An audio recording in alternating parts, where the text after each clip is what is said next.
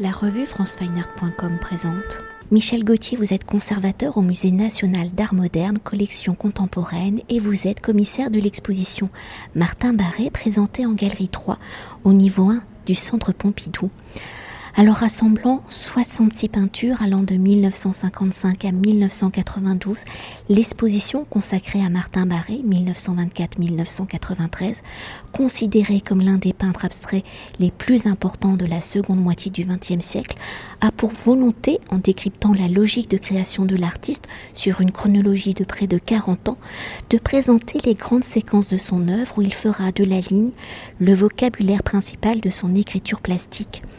Si l'exposition se consacre sur l'œuvre abstraite de Martin Barré, où en 1955 ses premières œuvres abstraites sont exposées pour la première fois lors d'une exposition personnelle à la Galerie Roux à Paris, il commence sa pratique picturale alors qu'il est étudiant à l'école des beaux-arts de Nantes de 1939 à 1943, d'abord en architecture, qu'il délaisse rapidement pour suivre les cours de peinture donnés par Paul Deltombe où les premières œuvres qu'il réalise sont figuratives. Alors pour mieux appréhender l'œuvre abstraite de Martin Barré de 1939 à 1955, comment va-t-il passer de cette peinture figurative l'abstraction dans les prémices et la construction d'une écriture abstraite? Comment va-t-il faire ses gammes pour que la ligne devienne le vocabulaire principal de son écriture plastique? Quelle est la typologie des premières œuvres abstraites de Martin Barré?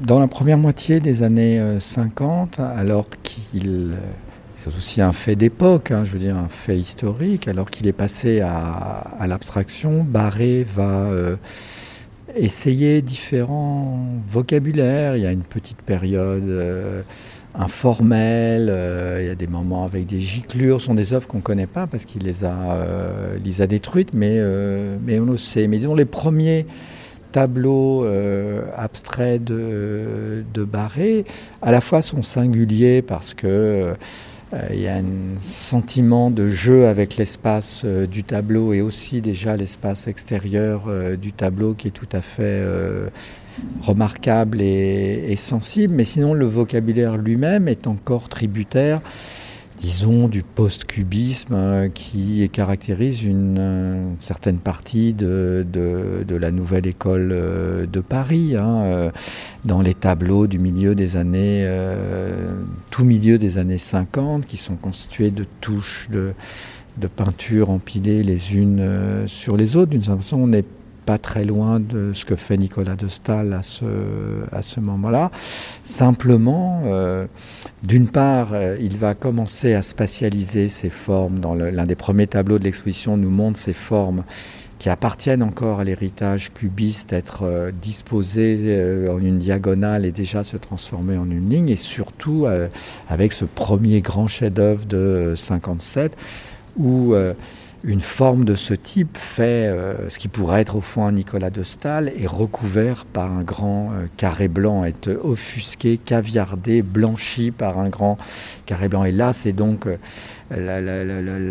l'acte de naissance en quelque sorte de Barré avec l'affirmation que l'espace compte pour lui beaucoup plus que la forme. Et pour décrypter l'œuvre de Martin Barré, la ligne étant l'un des vocabulaires de son écriture plastique, comment cette ligne va-t-elle devenir le socle de ses recherches picturales en près de 40 ans de création? Comment va-t-il faire évoluer cette ligne pour Martin Barré en comparaison des formes géométriques? Quel est le potentiel justement de la ligne? La ligne est-elle une façon de se rattacher au dessin, à une sorte de tradition, voire de figuration? Je pousse peut-être le bouchon. Oui, non, je ne crois pas en fait. Alors la ligne est l'élément central de son vocabulaire que de fin 59 à 67. Hein. Ensuite, il va passer euh, à autre chose. Ses expérimentations vont se poursuivre euh, autrement. Bah, disons que la ligne est, euh, pour lui, il comprend que la ligne, c'est une marque picturale qui n'est pas une forme.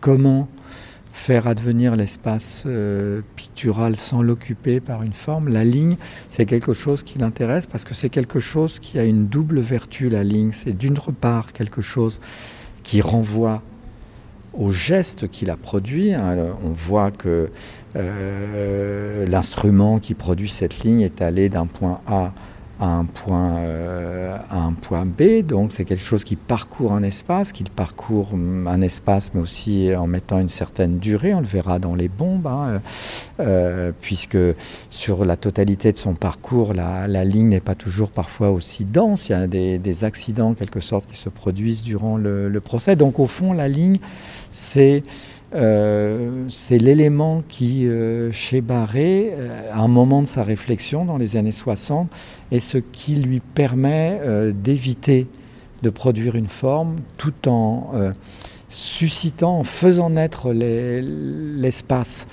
qui est l'espace du tableau grâce à la trajectoire, au trajet que décrit la ligne. Puis c'est aussi quelque chose qui lui permet euh, de renvoyer au geste de production, mais un geste de production qui n'est plus du, qui n'exprime que lui-même, qui n'exprime pas du tout la sensibilité, la psyché de l'artiste, mais qui, qui, n'exprime que lui-même.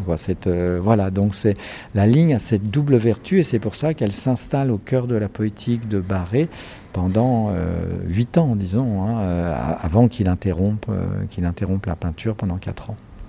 Vous avez évoqué régulièrement le mot espace dans son œuvre. Et est-ce que ces prémices d'études d'architecture ont joué sur ce lien? Alors je, n'en sais rien, mais on peut supposer que, que l'idée de l'architecture, la présence du mur dans l'architecture, elle est rendue euh, sensible, à une dimension, euh, une dimension qui était totalement absente hein, de, la peinture euh, de l'époque. Et lui a même voulu, a même proposé à son galeriste Arnaud, au début des années 60, une exposition qui aurait consisté en une ligne qui aurait parcouru tout l'espace d'exposition le galeriste a. On était très près de Manzoni, là, hein, c'est tout à fait étonnant.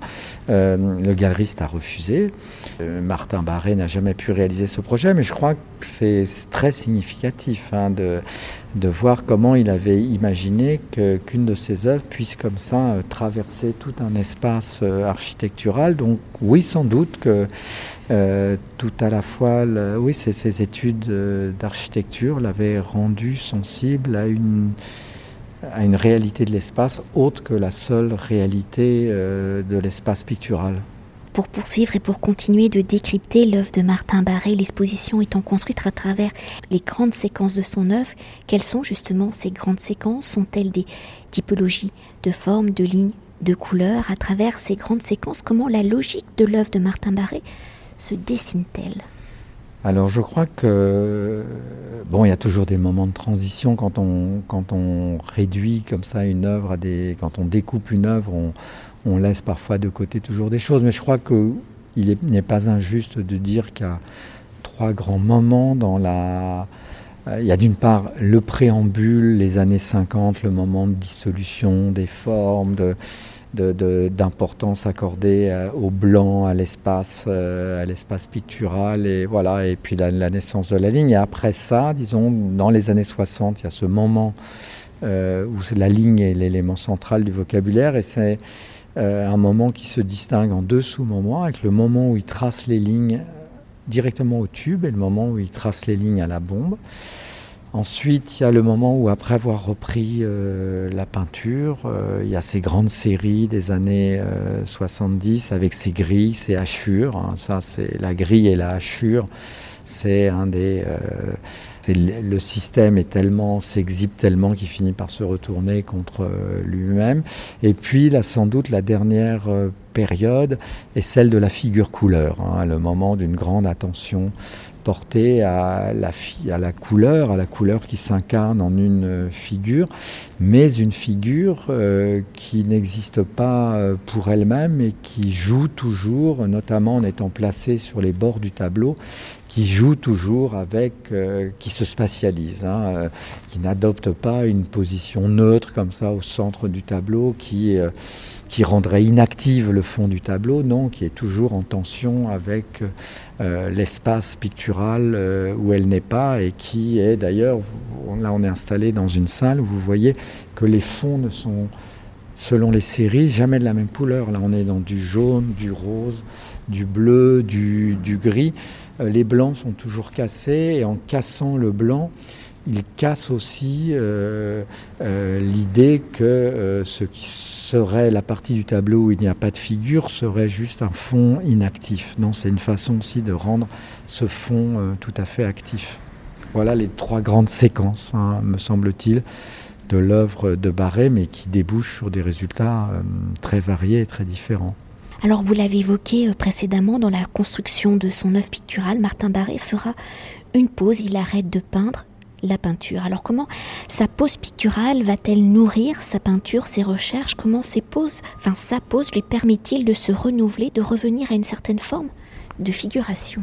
Alors quand je parle de la figure, je ne parle pas de figuration. C'est l'idée qu'il y a euh, cette figure, ce quadrangle là, euh, qui est euh, qui est dessiné. Mais je crois que la pose lui permet de prendre acte qu'il est allé au bout sans doute de la veine réductionniste qui avait été la sienne dans les années 60.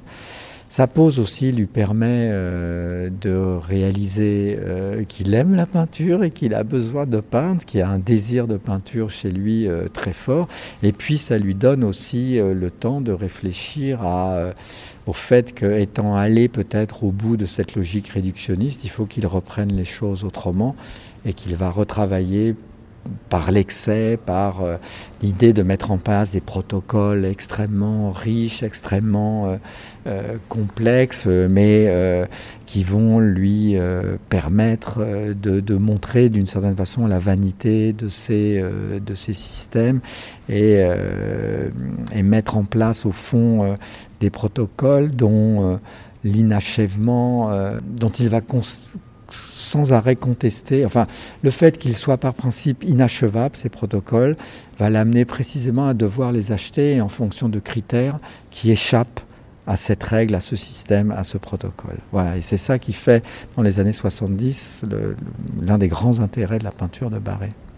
Et pour conclure notre entretien, peut-on s'attarder sur une des séquences de l'exposition? Pourquoi, selon vous, cet ensemble d'œuvres est-elle la meilleure représentation, définition de son œuvre? Quelle y est sa logique? Mais j'aimerais peut-être en fait qu'on sorte de l'exposition et qu'on s'attarde sur cet ensemble d'œuvres présentées au niveau 4 du Centre Pompidou qui est l'indissociable 1977-1978. Oui, vous avez tout à fait raison. En marge de cette exposition, nous avons voulu euh, présenter une, œuvre qui serait venue au fond prendre sa place entre les sections 2 et 3 de l'exposition de la galerie euh, de la galerie 3. Une œuvre tout à fait exceptionnelle, d'une part euh, exceptionnelle parce qu'on ne l'a pas vue depuis 1979, hein, une œuvre qui a connu des tribulations. Elle a été montrée une fois au Musée d'art moderne de la ville de Paris et à Oslo en 1979, pas depuis. Euh, et puis, elle est exceptionnelle parce que euh, c'est un polyptyque euh, de 14 œuvres. C'est très rare. Hein. Les, les, toiles sont indissociables les unes des autres.